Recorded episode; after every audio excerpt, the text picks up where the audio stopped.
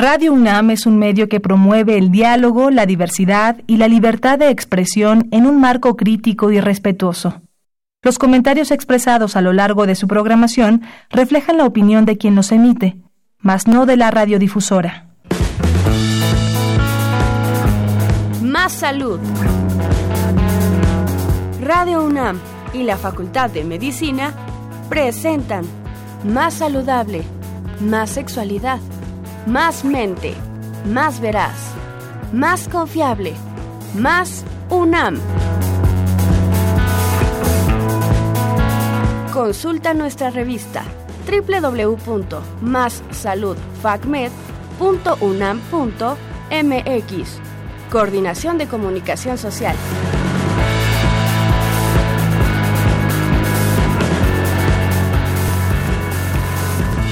Hola, buenas tardes, bienvenidos y todas a este su programa Más Salud. Gracias por sintonizar. El día de hoy son las 12 y un minuto. En nombre de la facultad queremos extenderles un cordial saludo. Yo soy la doctora Jennifer Incapié. Y yo soy el doctor Sebastián García Saizó. Y el día de hoy vamos a tratar el tema de hepatitis. Sebastián, bienvenido a este espacio, tu casa también.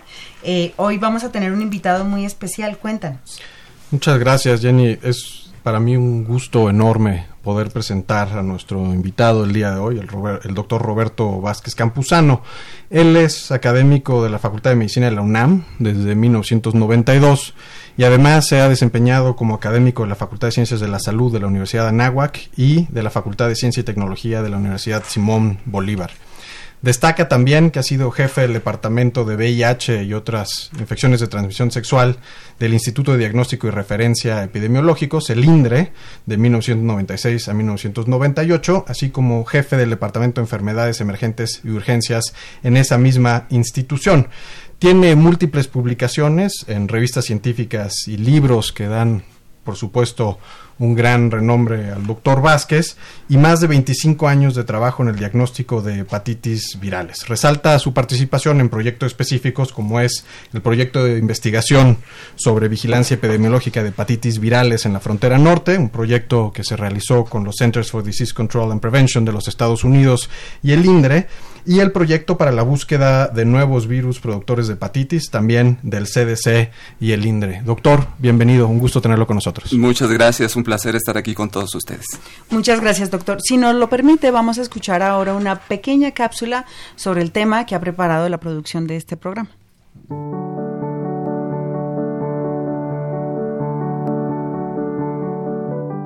La Organización Mundial de la Salud insta a las personas a que se informen sobre la hepatitis y tomen medidas positivas para saber si están infectadas, mediante la realización de pruebas, así como la búsqueda de tratamiento para reducir las muertes evitables por estas infecciones prevenibles y tratables.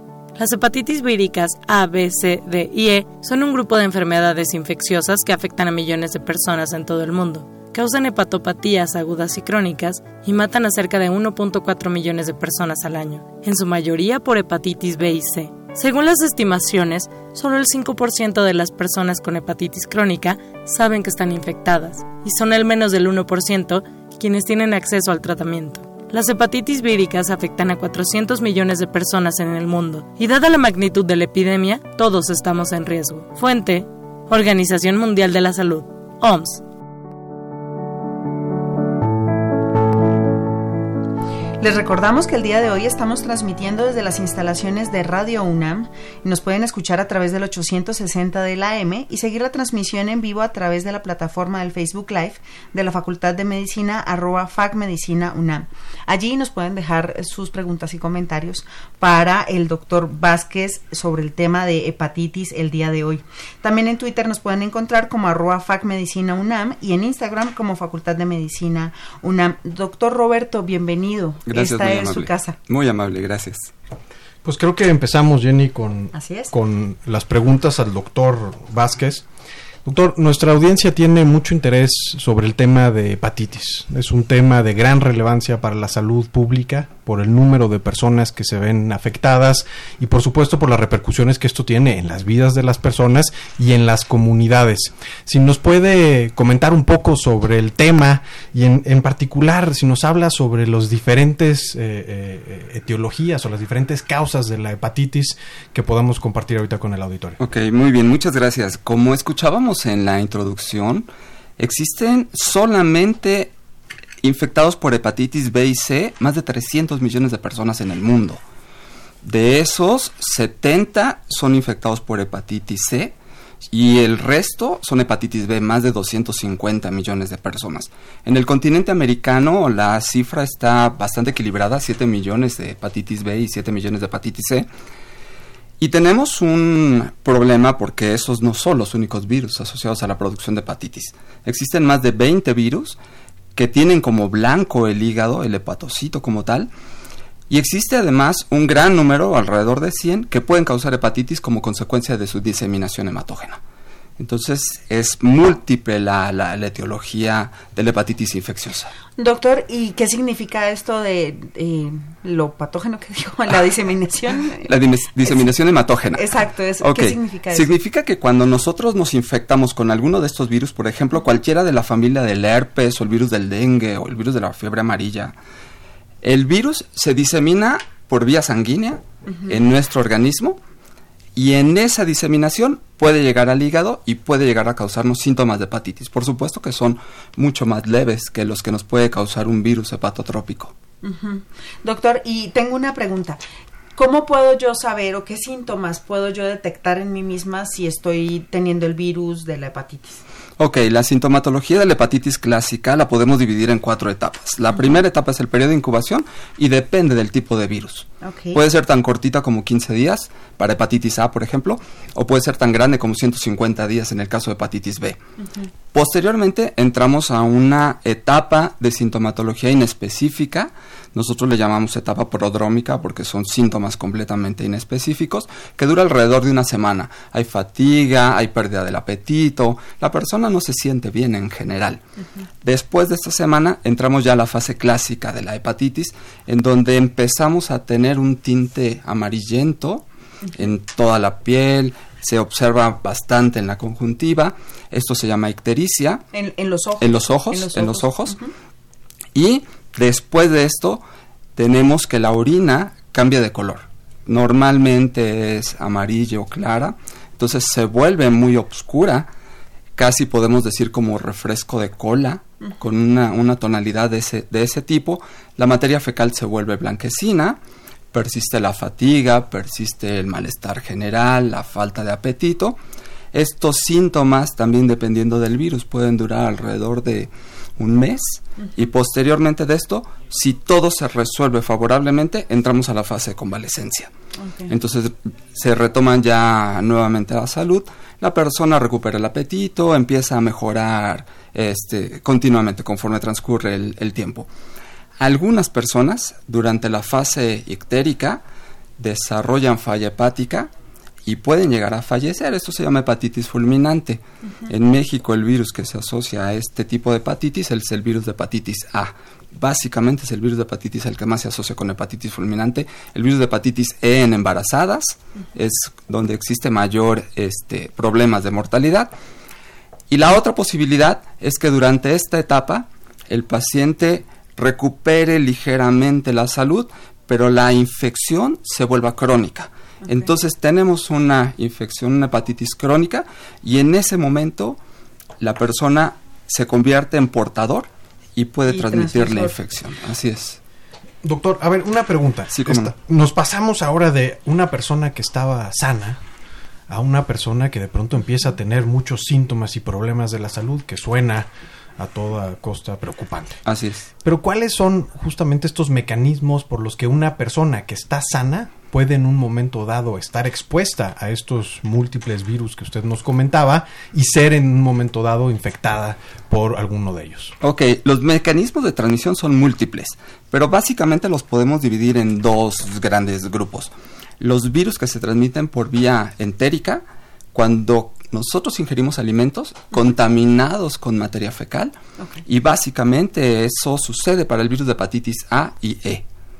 ¿Es muy común eso? Es muy común. La prevalencia en México, de acuerdo a la encuesta seroepidemiológica del 2000, era 98.9%. O sea, casi todos. 99 de cada 100 habíamos tenido contacto con el virus de hepatitis A. No necesariamente haber presentado la enfermedad. No necesariamente, porque de niños la mayoría de las veces la infección es asintomática. Entonces nos infectamos pero no desarrollamos ningún síntoma. Pero sí genera, digamos, la las defensas que posteriormente previenen una infección. Así es, por supuesto, se genera inmunidad y nosotros permanecemos ya inmunes en contra de la, de la infección. Doctor, una pregunta sí, Sí, cómo no. Este, ¿Eso significaría que entonces el 98% de la población mexicana no podría donar porque ha tenido hepatitis? No. Ah, En el caso de hepatitis A, la enfermedad, el virus se elimina completamente, entonces no hay cronicidad, entonces no habría ningún, ningún problema. El otro grupo de, mecanismos de transmisión es la transmisión parenteral. La transmisión parenteral en la que podemos nosotros llegar a incluir eh, también la transmisión sexual para algunos virus. Básicamente el virus de hepatitis B es el que tiene una mayor eficiencia de transmisión sexual. El virus de hepatitis C se transmite por vía sanguínea, por contacto con agujas contaminadas, este, en donaciones de sangre, que ya es poco frecuente en nuestro país, pero puede llegar a suceder. Y también es importante considerar que existen algunos otros procedimientos que pueden llegar a representar riesgo. Por ejemplo, eh, tatuajes y piercing. Y esa es la razón por la cual cuando recientemente uno se hace un tatuaje, de, digamos, tengo seis meses con mi tatuaje, entonces no mejor todavía no puedes donar sangre. Así es, así es. De hecho, los cuestionarios de autoexclusión de donadores nos mencionan precisamente eso. Si tenemos un tatuaje en el transcurso del año en el que vamos a donar, no podemos donar sangre. Ok, ok. Doctor, ¿y qué síntomas pueden generarme a mí una alerta para que yo diga, debo ir al médico y no confundirlos con un, no sé, como con una gripe o con una diarrea normal, etcétera? Bueno, básicamente la ictericia. Cuando la persona tiene ese tinte amarillo, particularmente en los ojos, es cuando nosotros tenemos que buscar atención médica. Okay. En el caso de la hepatitis aguda, en el caso de la hepatitis crónica, los síntomas son muy variados y son muy inespecíficos. Entonces, es muy difícil saber que alguien tiene una hepatitis crónica, sobre todo si la enfermedad cursó de manera leve. Entonces, en el caso de hepatitis C, la enfermedad puede ser leve, la ictericia no es muy notoria y en un momento dado podemos llegar a tener una hepatitis crónica. El 85% de las personas que padecen hepatitis C se vuelven portadores crónicos. ¿sí? Eh, quiero, quiero comentarles una, una, una, cosa. Les decía yo, la encuesta seroepidemiológica del 2000 decía que era 98.9. Actualmente la prevalencia ya bajó, pero sigue siendo muy alta. Estamos alrededor de 70%. Para, para, hepatitis, A. Solamente para hepatitis A. ¿Y tenemos, doctor, cifras para hepatitis B y C en nuestro sí, país? Sí, sí, sí. Hepatitis B, afortunadamente la prevalencia es baja. Estamos hablando de 4, entre 4 y 5% de enfermedad aguda y menos de 2% para portadores crónicos. Entonces eso es bastante, bastante bueno. Y en el caso de hepatitis C estamos alrededor de entre el 2 y el 3%. De, de la población. De la población. ¿Y cuáles serían, en el caso, a ver, la hepatitis A, creo que nos queda más claro, Jenny, es un tema mucho más agudo, es decir, rápido, es una enfermedad que, que probablemente se, se, se, pueda manejar por sí sola, es decir, no, no hay necesidad de hacer una gran intervención ni, ni no necesariamente secuelas a largo plazo. Así es. Pero entiendo también que en el caso de la hepatitis B y C sí podemos tener algunas complicaciones que ponen en peligro la vida de quien ha sufrido esta infección.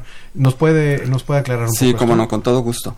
En el caso de hepatitis B y C, la infección crónica a largo plazo se puede asociar a cirrosis, inclusive a cáncer. Entonces, ese es uno de los problemas más serios que existen con la cronicidad de las hepatitis, porque una persona que no se da cuenta que tiene hepatitis crónica, después de 20, 25 años, desarrolla la, la, el problema de cirrosis o, el carcinoma hepatocelular. Doctor, ¿y, cómo, cómo puedo entender yo cómo es una cirrosis, cómo se manifiesta, qué padecimientos puedo bueno, tener? la, la, la cirrosis va manifestándose como problemas de funcionamiento hepático. Entonces vamos a tener diferentes manifestaciones clínicas asociadas a la, a la cirrosis. Básicamente la persona se siente mal, eh, comentaba hace un momento, los síntomas son muy, muy inespecíficos, muy inespecíficos. Cuando ya tenemos el problema de cirrosis, es cuando realmente la persona es necesario que, entre a, hospital para que empiecen a darle ya un tratamiento más específico. es muy, muy difícil darnos cuenta que tenemos nosotros un problema hepático crónico. Ok. Doctor, ¿usted podría explicarnos cuál es la función del hígado en el cuerpo? para así darnos cuenta porque es porque es complejo darnos cuenta y etcétera sí bueno a grandes rasgos porque el hígado es complicadísimo el hígado en general lo que hace es metabolizar los compuestos que nosotros ingerimos de todo tipo, alimentos, no, no, no, los metaboliza, los cambia, los degrada para que nosotros podamos asimilarlos. Entonces, degrada alimentos, metaboliza grasas, este, metaboliza medicamentos. Entonces, todo esto se lleva a cabo en el hígado y esto hace que el hígado sea fundamental para la vida. Claro. Claro. Si me permiten, eh, nos está saludando Alberto Aguirre a través de la plataforma del Facebook Live, en donde nos están dejando ciertos comentarios. El Lizardo González también nos está viendo a través de Facebook Live. Lupita Sánchez dice que está aprendiendo mucho más el día de hoy. Anabel Valenzuela, Teresa del Valle Sánchez, José Noel García, eh, García Pacal y Miriam García eh, dice que es una enfermedad grave y que pocos tienen cuidado de la salud. Pues un saludo a todos los cibernautas que se encuentran con nosotros. Doctor, ¿cómo podemos diagnosticar en un momento dado esta hepatitis crónica? ¿Cómo, ¿Cómo puede una persona, ya establecíamos, hay que sospechar si hay una afección que puede ser, como usted nos decía, relativamente corta, pero que tuvo estos síntomas, aunque sea por un periodo corto, ¿qué debe hacer, qué puede hacer una persona si sospecha que en un momento dado pueda presentar una hepatitis crónica? Ok, una persona que sufrió alguna vez en su vida hepatitis y no supo qué tipo de hepatitis fue, es candidato para hacerse diagnóstico. Si tiene un ligero tintictérico, se siente mal, es necesario que acuda con su médico y su médico le va a prescribir pruebas de funcionamiento hepático vamos a ver cómo están algunas enzimas que se producen en el hígado, vamos a ver el metabolismo de la bilirrubina, vamos a ver diferentes cosas y con base en eso nosotros podemos decidir si se trata de un problema hepático, obstructivo, infeccioso, de, de otro tipo. Además, es importante hacerse pruebas específicas de laboratorio para detectar marcadores de la infección. Entonces, en un laboratorio se puede hacer un perfil de hepatitis y nosotros podemos buscar el antígeno de superficie hepatitis B, por ejemplo, y en este caso saber que se trata de una infección crónica. Si está presente el antígeno de superficie, quiere decir que el virus está presente. En el caso de hepatitis C, buscamos anticuerpos. Es la metodología que tenemos disponible en la mayoría de los laboratorios. Se buscan anticuerpos. La presencia de anticuerpos nos indica que hubo contacto con el virus, pero no nos dice si la infección es crónica. En ese caso, se sugiere hacer una prueba de carga viral para hepatitis C, buscar RNA del virus, el genoma del, virus, y si está presente, entonces se trata de una infección crónica. Entonces, hay que hacerse pruebas de laboratorio marcadores serológicos para hepatitis. Y siempre comenzar con una visita al médico que pueda orientar justamente la realización de estos. Por supuesto, no podemos llegar nosotros a solicitar un estudio porque igual... quiero hacerme un perfil. Sí, quiero hacerme un perfil de hepatitis, ¿no? No, no, por supuesto que no. Doctor, ¿existe algún tipo de especialidad médica que atienda problemas de hepatitis? Sí, en general, en general, este, sí existe una, una especialidad. Los gastroenterólogos están muy asociados con este problema de, hepatitis, entonces ellos son los que generalmente este, atienden este tipo de problemas. Oh.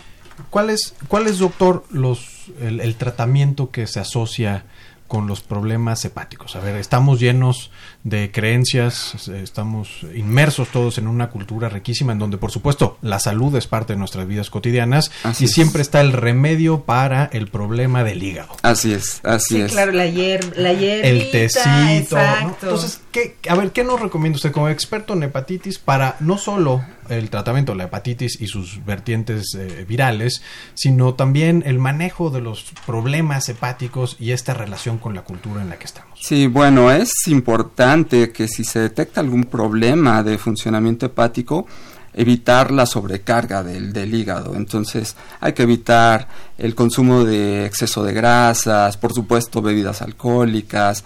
Hay que limitar mucho el consumo de cierto tipo de alimentos, básicamente irritantes, favorecerle al, al, al, hígado el funcionamiento. Entonces, perdón, doctor, ¿nos puede mencionar cinco alimentos irritantes como para tenerlos presentes? Pues todos los que son ricos en, en, grasas, las, este, por ejemplo, lo, el, el, picante, pues es, uh -huh. es este, clásicamente irritante. A ver, Adiós, entonces empezamos por el, el mole, el, las enchiladas, los tacos, tacos, todo lo que son complejos sin grasa. Sí, por supuesto, todo lo que tiene que ver con, con grasa es los irritante. lácteos. Los lácteos pueden llegar a ser, este, a causar problemas y no se recomienda mucho que este que se consuman en, en, el caso de personas con hepatitis. Sin embargo, no, no representan tanto, tanto problema. Los azúcares complejos también son algo que, que hay que evitar. Es mejor que el, que el hígado este, adquiere energía a través de la glucosa solamente. Entonces, se recomienda en general para una buena salud hepática una dieta balanceada, ah, irritantes y por supuesto con un bajo consumo de alcohol para no poner al hígado supuesto. en un estrés constante. Por supuesto. Y en el caso de una persona que ya fue diagnosticada, en este caso, hepatitis A, ¿cuáles son las recomendaciones generales? Ok, en general para las personas que tienen hepatitis, la recomendación es reposo, lo mismo evitar el consumo de alimentos complejos y una vez que la persona se empieza a recuperar, bueno, puede retomar su vida sin ningún problema. En el caso de hepatitis A. En el caso de hepatitis B, como el virus se elimina en saliva, es importante mm. que tenga separados todos los utensilios que, que, utiliza en la comida o que utilizan de manera rutinaria para evitar que haya contagio con el resto de la familia. Uh -huh. Entonces, normalmente se, se, sugiere que se separe. Doctor, ¿y solo se, se, solo se elimina a través de la saliva o algún otro No, se elimina, se, se, elimina, bueno, el virus está presente en sangre, uh -huh. entonces a través del de, suero está presente en, en saliva, Uh -huh. y no se ha reportado, por ejemplo, en leche materna, en orina. Uh -huh. Básicamente todo lo que está asociado con sangre sería una este, fuente de transmisión. Está presente en semen uh -huh. y está presente en fluidos vaginales. Okay. Entonces eso explica la transmisión sexual del virus de hepatitis B. Entiendo. Y esto aplicaría también, entiendo, para el virus de hepatitis A, es decir, el, el tener cierta precaución para evitar su transmisión entre individuos, por ejemplo, en un mismo hogar, en una misma casa. Sí, así es. Básicamente en el caso de hepatitis A y E, las medidas son higiénicas. Okay. Entonces la persona que prepara los alimentos tiene que tener una buena higiene para la elaboración y el enfermo, pues bueno, tiene que tener cuidado precisamente para no contaminar al resto de la, de la familia. La eliminación del virus de hepatitis A se da durante fase preictérica. Entonces muchas veces la persona no se da cuenta que está eliminando el virus porque no tiene síntomas. Uh -huh. Entonces ese es uno de los problemas serios y por, y por los la... cuales hay gran prevalencia de claro, hepatitis. Claro. Doctor, nos pregunta Mauri Pérez. Dice, ¿la uh -huh. hepatitis A puede generar un pat patrón obstructivo de trasaminasas y bilirrubinas en adultos? Alguna vez mi profesor de gastro lo mencionó, pero realmente no he encontrado evidencia. Gracias. Sí, no, la, las, eh, las infecciones hepáticas por virus no causan problemas obstructivos. Lo que se observa en el caso de las hepatitis infecciosas es un aumento de las transaminasas, más de 10 veces su valor normal, y aumenta la bilirrubina total a expensas de la bilirrubina directa. Uh -huh. Cuando está aumentada la bilirrubina indirecta es cuando nosotros pensamos que se trata de un problema obstructivo. Ok. También nos pregunta doctor Víctor Manuel Serrano Rodríguez, dice, ¿los hepatoprotectores son de verdadera utilidad en las enfermedades hepáticas? Pues no entiendo a qué se refiere con hepatoprotectores. Entonces, este, pues digamos que si son hepatoprotectores, debería ¿A que se refiere. Sí, sí, con todo gusto. Doctor, y retomando eh, esta idea de, de, de, la cultura mexicana que a, acude en ciertas ocasiones a medicina, digamos, no, no, digamos, no alópata, sino medicina alternativa. Exactamente. ¿Es, es posible eh, tener, digamos, o fomentar en el hígado cierta regeneración a través del consumo de ciertas plantas medicinales en específico o es un tema completamente que debe tratarse desde la alopatía? Desde mi punto de vista, yo no conozco eh, tratamientos alternativos que funcionen en el caso de las, de las hepatitis. Siempre el tratamiento ha sido este alópata, entonces tenemos que echar mano de las herramientas que tenemos en la, en la alopatía. Sí existen, por supuesto, la posibilidad de que las plantas medicinales nos ayuden, pero realmente yo no tengo ninguna experiencia en ese sentido. Ok, perfecto. Doctor, y en la población mexicana ya usted nos había comentado que había cierto tipo de virus que podría estar prevaleciendo en el 98%, lo cual es bastante, a, a, mí me genera bastante ruido porque quiere decir que incluso yo podría tener hepatitis y estar contaminándolos a ustedes en este momento. Bueno, a ver, no. sí. Esperemos que no, no, Esperemos que no, pero bueno, entiendo, doctor, que era el tema de la hepatitis A, ¿no? Que ha bajado, que ha bajado la prevalencia. Y es la prevalencia de anticuerpos, es decir, es la prevalencia de personas que han estado en contacto con el virus y que generaron una respuesta inmunológica. Es decir, lo que sí es muy probable es que los tres que estamos en esta cabina tengamos ya una exposición previa al virus de hepatitis A que nos vuelve inmunes, es decir, difícilmente nos podrá dar una infección por este virus. Entonces, más bien podemos estar más tranquilos. Así es. Siempre y cuando cuidemos nuestra salud hepática con las recomendaciones generales y no nos exenta, según entiendo, doctor, corríjame si estoy equivocado, no nos exenta de poder presentar una hepatitis B o C en el futuro. Así es.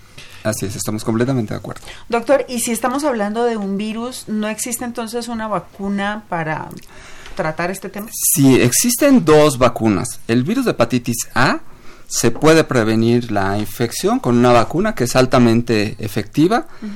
No se aplica de manera rutinaria en los esquemas de vacunación, no está en la cartilla de vacunación, pero sí se puede conseguir. A nivel privado se aplica la, la vacuna. ¿Es costosa? Eh, no, no es muy costosa.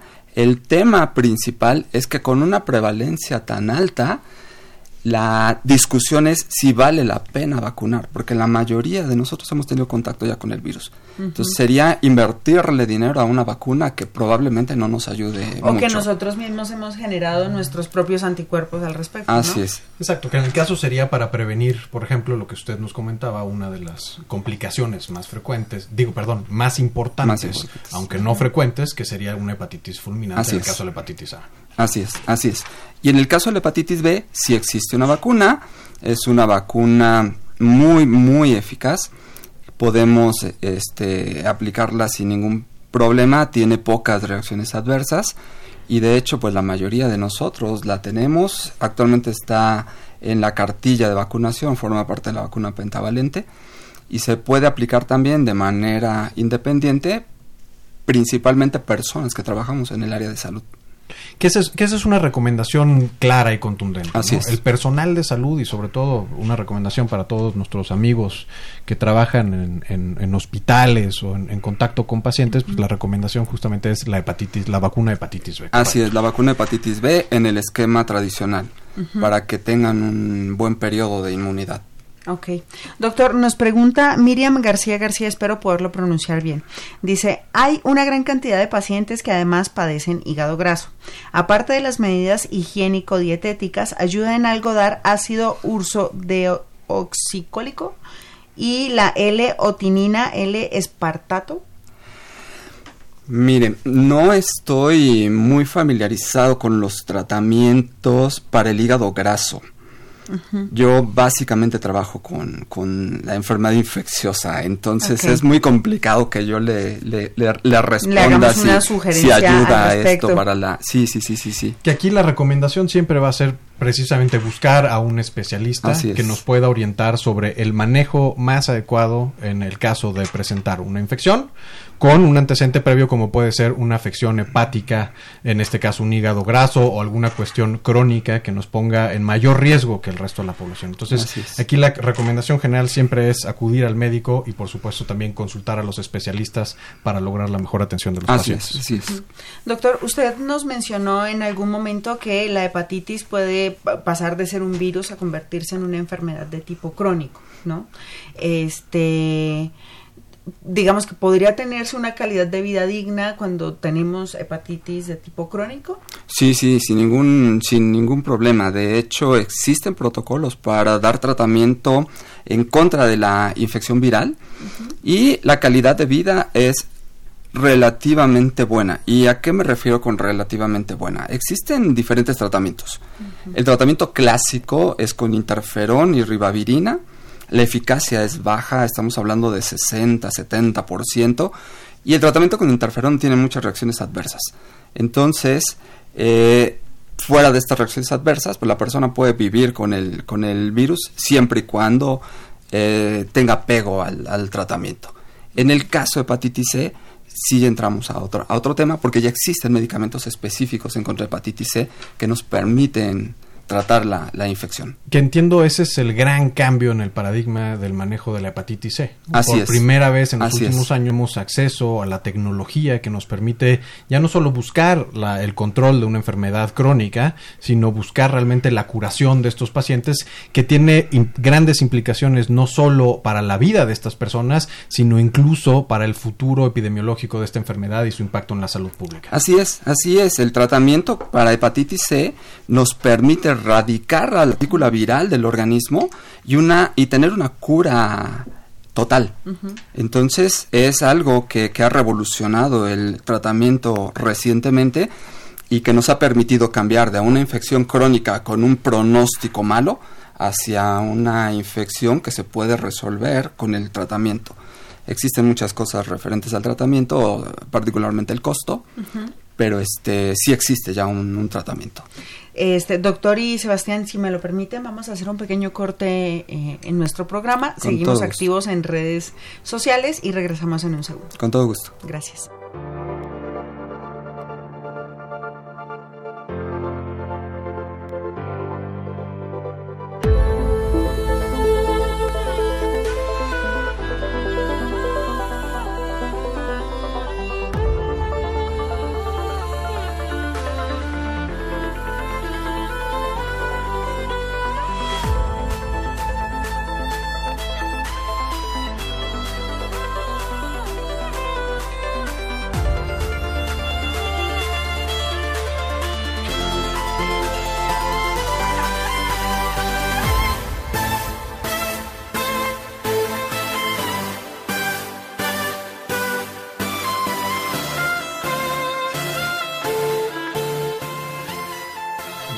Ya estamos de regreso a nuestro programa Más Salud FACMED, eh, doctor Vázquez y doctor Sebastián, bien- bienvenidos nuevamente. Eh, queremos darle un saludo muy afectuoso a todos los compañeros de la Facultad de Medicina que se encuentran en este momento en el Palacio de la Escuela de Medicina, justo enfrente de la Plaza de Santo Domingo, en la Feria del Libro de Ciencias de la Salud y no perdemos la oportunidad para invitarlos a que asistan a ver nuestras conferencias, nuestras actividades académicas. Tenemos presentaciones de libro, actividades eh, de orden, digamos, ah, artístico también. Va a estar bastante nutrido, la oferta editorial está bastante interesante, sé que están todos invitados a la Feria del Libro.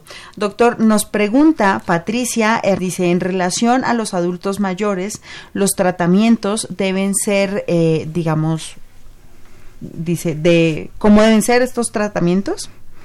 Bueno, en el caso de los adultos mayores, el tratamiento, si se trata de una hepatitis infecciosa, y es muy importante identificar el tipo de virus que es, eh, está asociado a la, a la enfermedad o que estuvo asociado a la enfermedad.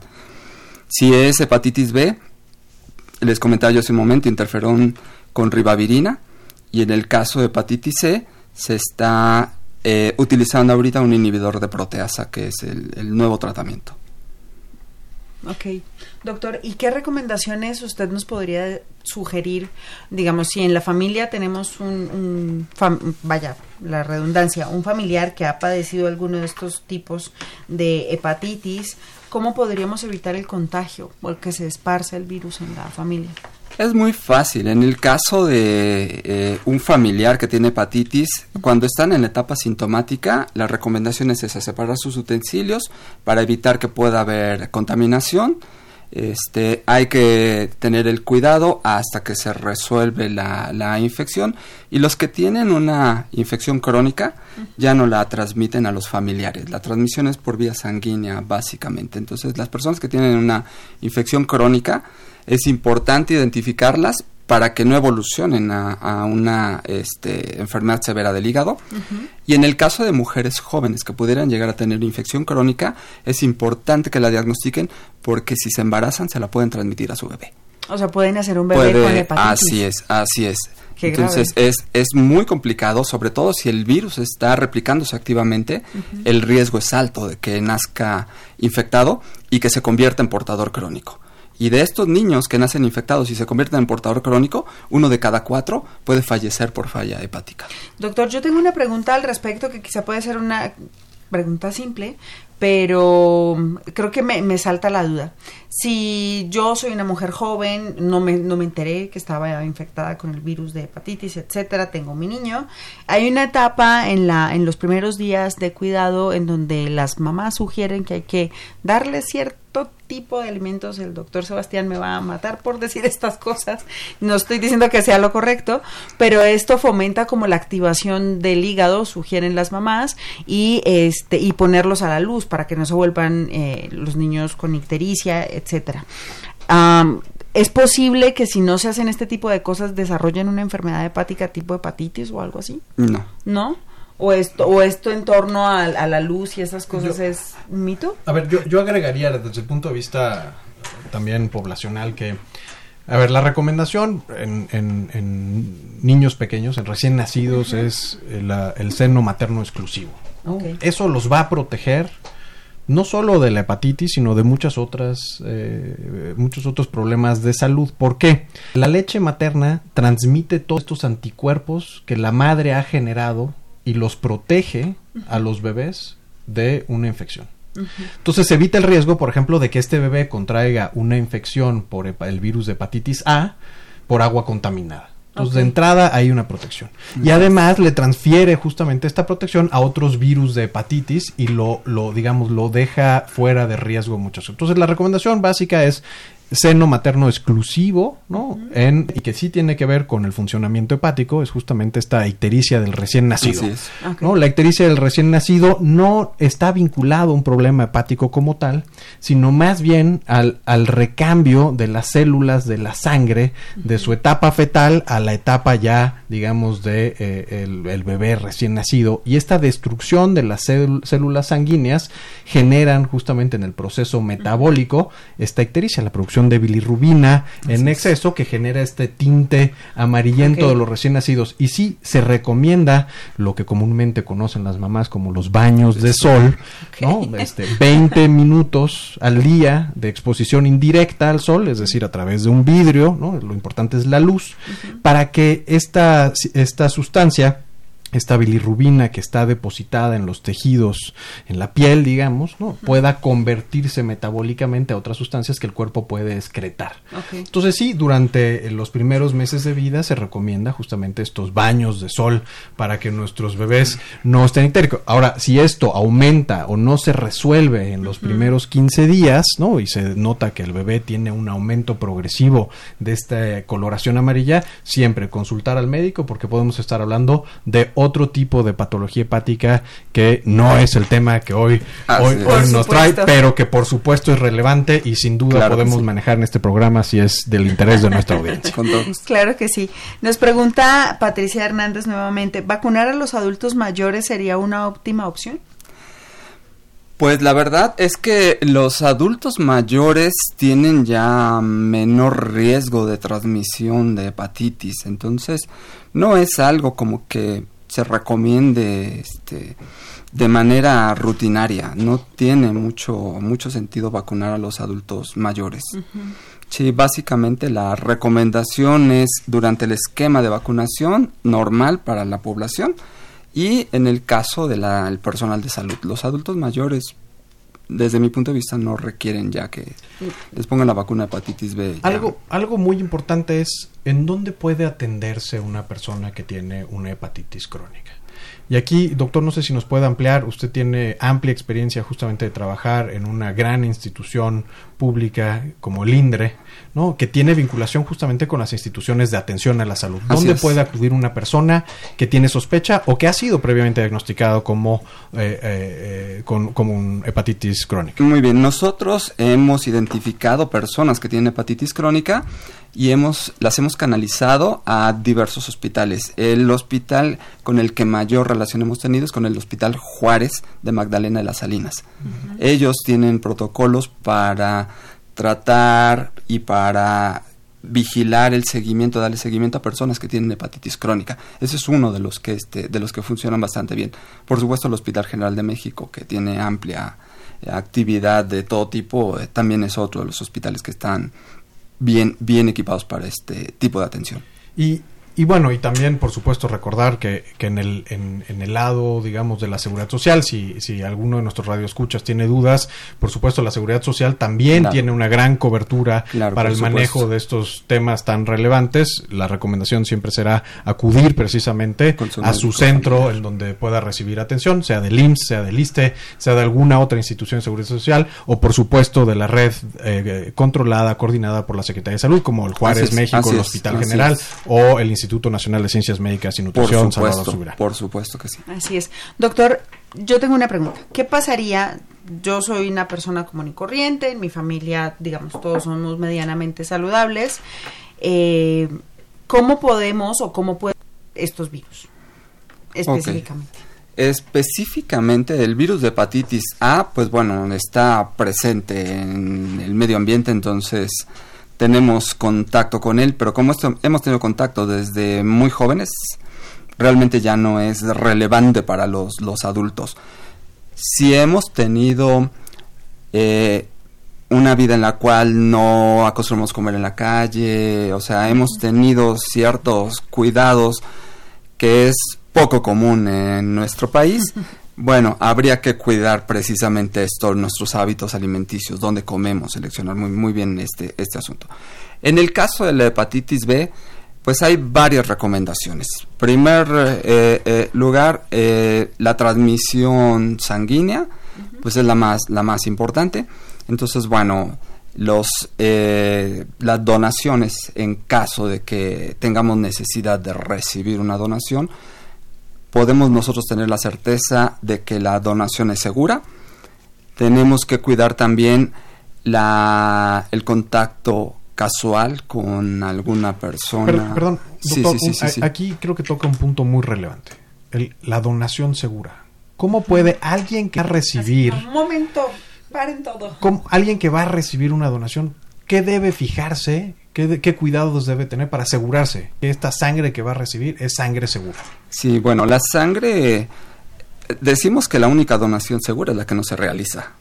Entonces, ese, es un, problema. Siempre existe el riesgo. Siempre existe el riesgo. ¿Qué es importante? Bueno, que la donación eh, se obtenga de bancos de sangre que están, que tienen su, su registro sanitario eso es muy, muy, muy importante. Es importante también que se cercioren de que se realizan las pruebas para búsqueda de marcadores infecciosos en esta, en esta sangre. Prácticamente todos los bancos de nuestro país realizan la búsqueda de estos marcadores. Entonces, el riesgo de, de, transmisión sanguínea es bajo menor, se estima que es menos del 2%. Entonces, podemos tener cierta certeza de que es segura la, la, la transfusión. Entonces, nuestros radioescuchas pacientes o que alguna vez van a eh, llegar a ser pacientes, este, deberán fijarse justamente en el etiquetado de esta sangre y por supuesto hacer todas estas preguntas a su médico. Así es, básicamente, básicamente sus familiares son los que tienen que estar pendientes de que esto se haya realizado en la sangre que les van a administrar. Perfecto, nos comentaba de otras medidas antes sí, de que yo lo interrumpiera. No, no, no, no, no, por supuesto. Este, evitar en la medida de lo posible, bueno, de hecho evitarlo las relaciones sexuales casuales con personas desconocidas. Este es un mecanismo de transmisión que puede llegar a, presentarse. Y en el caso de tatuajes, hacerlo también en lugares bien establecidos que tengan registro eh, ante la Secretaría de Salud, lo mismo que los sitios para piercing, porque a veces existen sitios en donde no sabemos si usan agujas desechables, si utilizan material estéril. Entonces es importante tener en cuenta esto. Conociendo los mecanismos de transmisión es relativamente fácil que nos podamos nosotros cuidar. Cuidar, ok. Doctor, y retomando el tema de la donación, si yo eh, soy paciente que está requiriendo la donación de un órgano, es posible que uno de estos órganos venga con uno de estos virus y que entonces yo me vuelva receptora del virus? Sí, sí existe la posibilidad. Sin embargo, se hacen pruebas también de marcadores infecciosos a todas las personas que son donadores de, órganos. Se les busca no solamente los que se buscan en transfusión sanguínea, se buscan también otros agentes virales. Por ejemplo, el citomegalovirus, que no se busca en donación, se busca para los donadores. ¿Y, ese, ¿y ese virus ¿Qué hace? el citomegalovirus, bueno, en la población general está asociado, está asociado a infección congénita, este, básicamente, y a mononucleosis infecciosa, que es una enfermedad que se transmite por la saliva. Yo recibimos también algunas preguntas de nuestra audiencia estudiantil de la facultad. Muy bien. Hemos hablado extensamente sobre tres tipos virales, la hepatitis A, la hepatitis B y la hepatitis C, que por supuesto entendemos son los de mayor relevancia en la población y que actualmente tenemos programas y campañas en nuestro país para detectar, este, diagnosticar y tratar.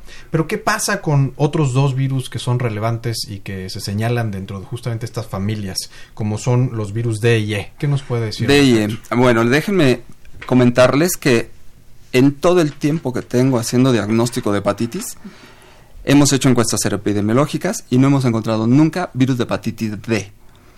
El virus de hepatitis D, para infectar a la persona, necesita forzosamente que esté presente el virus de hepatitis B. Al ser baja la prevalencia de hepatitis B, la prevalencia de hepatitis D es muchísimo más baja. Entonces, en México, el virus de hepatitis D aparentemente no es un problema importante de salud. Sin embargo, hay que estar pendiente de que pueda llegar a presentarse en algún momento. ¿En otras zonas del mundo se detecta como un problema relevante de salud? Sí, en otras zonas se, se, ha detectado como un problema importante de salud. Básicamente en el lejano oriente, donde la prevalencia de hepatitis B es más alta. Estamos hablando eh, por ejemplo, de 129 millones de personas infectadas en el lejano oriente, en eh, Pacífico, Asia-Pacífico, en la zona de Asia-Pacífico. Entonces, ahí es factible que, este, que deban tener más cuidado con el virus de hepatitis D. Y la recomendación también, precisamente a nuestro grupo estudiantil, es que se preparen y lo conozcan, porque en este mundo actualmente globalizado, en cualquier momento puede haber un repunte de hepatitis D. Así es, podemos tener casos de hepatitis D. El hecho de que no lo hayamos encontrado hasta ahorita no quiere decir que no circule. Sin embargo, este, sí es importante estar preparados. Y en el caso de hepatitis E, hepatitis E junto con hepatitis A es otro virus de transmisión orofecal. Entonces nosotros esperaríamos que en México la prevalencia de hepatitis E fuera igualmente alta, igual que hepatitis A. Sin embargo, es poco frecuente identificar este virus estimamos que la prevalencia de hepatitis E es alrededor del 15%. O sea, no es un virus que circule tan ampliamente como el virus de hepatitis A. Se ha aislado solamente en dos lugares del mundo. Uno es Nueva Delhi, la India, y el otro es Cuernavaca, México. Y por tal motivo, México siempre aparece en los mapas pintado de rojo, como un país de alta prevalencia. Y el resto del mundo, todos los casos que se detectan dicen que son importados. Entonces, de Cuernavaca, o, de, Cuernavaca o de Nueva Delhi. o sea, no, es, terrible, terrible esto, ¿no? Segura, seguro el virus circula en todo el mundo sin ninguna restricción. Ok. Doctor, nos pregunta Paola G. Vázquez a través de la plataforma del Facebook Live. En el caso de las personas que trabajan en la destrucción de RPBI sin antecedentes de vacunación, ¿se podría aplicar la vacuna de hepatitis como prevención? Por supuesto que sí. Es necesario. Es una recomendación que se aplique en la vacuna. Todas las personas que trabajan en el manejo de residuos peligrosos biológico-infecciosos deben estar vacunadas, no solamente contra hepatitis B, sino deben de cumplir su esquema completo, preventivo, para igual que todo el personal de salud. Además de la recomendación general de, por supuesto, seguir todos los procesos vinculados a la seguridad en el manejo de estos residuos peligrosos para evitar una, una transmisión accidental. Así es, que usen su equipo de protección personal. Doctor, a ver, saliéndonos de la parte clínica y, científica y más hacia la parte social. La enfermedad hepática tiene un estigma importante en nuestro país. Muchas veces se asocia a otros problemas hepáticos, como por ejemplo la cirrosis alimentaria eh, alcohólica. Alcohólica. ¿Qué, podemos sugerirle a la audiencia en esta lucha para evitar cualquier tipo de estigmatización a los problemas hepáticos, a los pacientes con problemas hepáticos y que justamente nos ayude a fomentar esta cultura del autocuidado, de la detección temprana y por supuesto de eh, evitar complicaciones? Sí, bueno, yo lo que les, les podría comentar es que es importantísimo evitar ese tipo de, de estigma, dejar que las personas hablen concretamente de, su padecimiento y que entiendan que la cirrosis no solamente es de etiología alcohólica, que puede ser muchas otras eh, las causas que pueden estar asociadas a cirrosis y tener en cuenta que los problemas infecciosos en nuestro país están muy asociados a, a este padecimiento. Entonces es muy importante tener la conciencia de que podemos tener cirrosis, no necesariamente como consecuencia del consumo de, alcohol, puede ser como consecuencia del consumo de, medicamentos durante tiempos muy prolongados y como consecuencia de infecciones. Entonces es, es importante pensar que no es solamente alcohol la causa de, la cirrosis. y por supuesto también a todos nuestros radioescuchas médicos, pues por supuesto la importancia de buscar estas patologías virales, estas causas virales cuando tenemos un paciente independientemente de su antecedente, digamos, de afección hepática. Así es, es muy importante considerar la posibilidad de una infección viral y no solamente por un virus hepatotrópico, sino también por otros por otros agentes. ¿Qué otros agentes están asociados? Hablábamos un poco del virus del dengue, por ejemplo. ¿Qué pasa ahora con Zika y chikungunya, que también, digamos, tenemos una altísima prevalencia en, el país? ¿Cómo, está afectando esto? Sí, básicamente, básicamente en el caso de Zika, dengue y chikungunya es lo mismo. El virus se disemina por vía hematógena y puede llegar a cualquier órgano en su proceso de replicación destruye células y eso es lo que se asocia a la inflamación del hígado, la hepatitis como, como tal. Y no solamente Zika, dengue y chikungunya, también el sarampión puede llegar a estar asociado a hepatitis, el virus de la rubeola, eh, les comentaba hace un momento todos los virus de la familia del herpes, el citomegalovirus, el virus del herpes simple, el virus de la varicela, que todos los años tenemos brotes importantes de varicela en, niños en edad escolar. Entonces, es importante también considerar la presencia de otros agentes que pueden estar dándonos este tipo de, cuadros. Precisamente hablando de población en edad, en edad, escolar, ¿no? Y esto es una preocupación generalmente de las madres. ¿Qué hacemos si alguien detecta que su hijo o su hija puede estar presentando el inicio de una, esta enfermedad, de, una de estas enfermedades. ¿Lo llevamos a la escuela? ¿No lo llevamos a la escuela? ¿Avisamos? ¿Qué, qué debemos establecer? Sí, es muy importante notificar en la escuela que nuestro hijo presenta cierta sintomatología para que en la escuela estén atentos de que pueda haber más casos. No solamente asociados a hepatitis, puede ser cualquier otra cosa. Les comentaba yo de la varicela. Y acudir con su médico para que el médico les defina qué tipo de, este padecimiento está cursando con el, con el niño. Entonces sí es importantísimo acudir a consulta con su, con su médico familiar.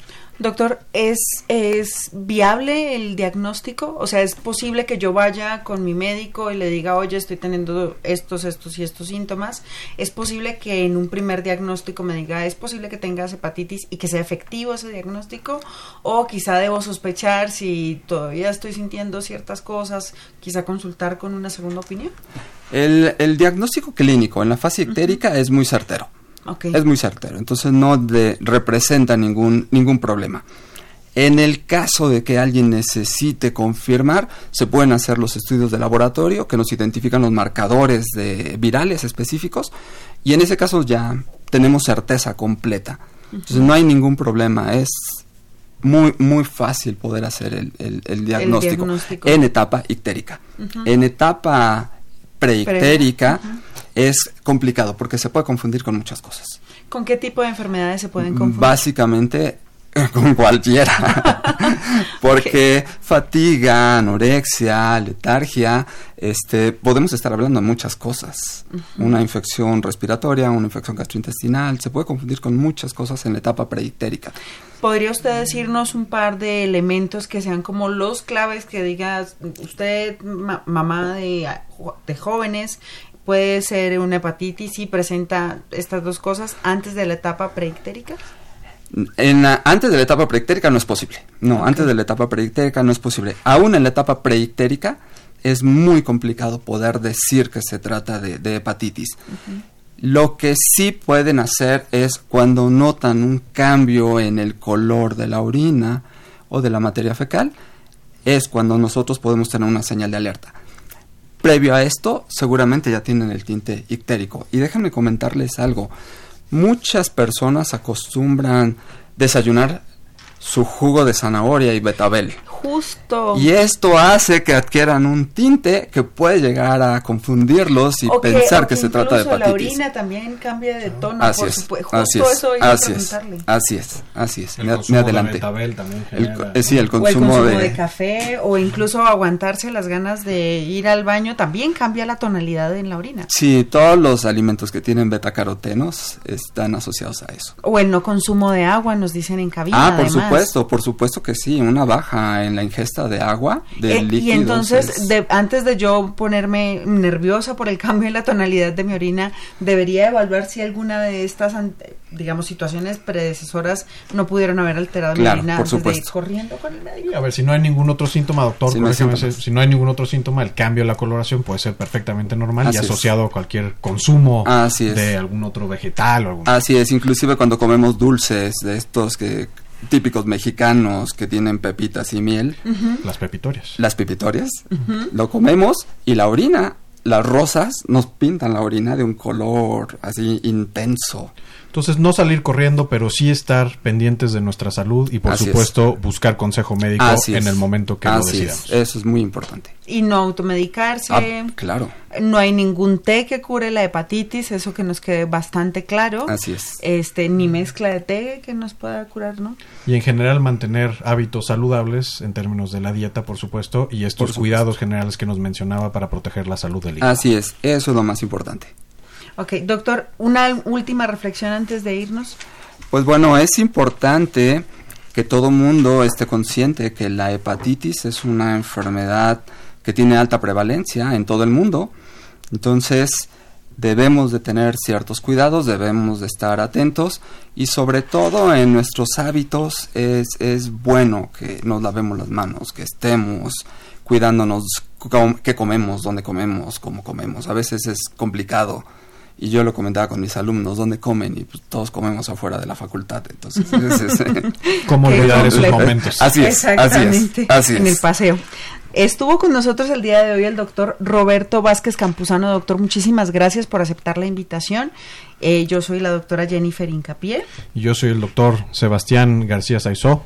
Esta es una coproducción de la Facultad de Medicina y Radio UNAM a nombre del doctor Germán Fajardo Dolci, director de la Facultad de Medicina, la secretaria general, la doctora Irene Durante Montiel, la coordinadora de comunicación social, la licenciada Karen Corona Menes, la licenciada Pamela Gómez Velázquez, jefa de producción. Agradecemos su atención y compañía el día de hoy. Nos acompañaron en la producción la licenciada Erika Alamilla Santos, en el Facebook Live Senyasi Morales Estrada, ya aprendí a pronunciar su nombre. La voz en las cápsulas es la licenciada Andrea Candy, en los controles Socorro Montes. A todos muchísimas gracias. Nos vemos en la Feria del Libro de Ciencias de la Salud en el Palacio de Medicina. Doctor Sebastián, muchísimas gracias. Gracias, un placer haber estado con ustedes. Gracias. Radio UNAM y la Facultad de Medicina presentaron Más Salud. Consulta nuestra revista www.massaludfacmed.unam.mx. Coordinación de Comunicación Social. Más UNAM.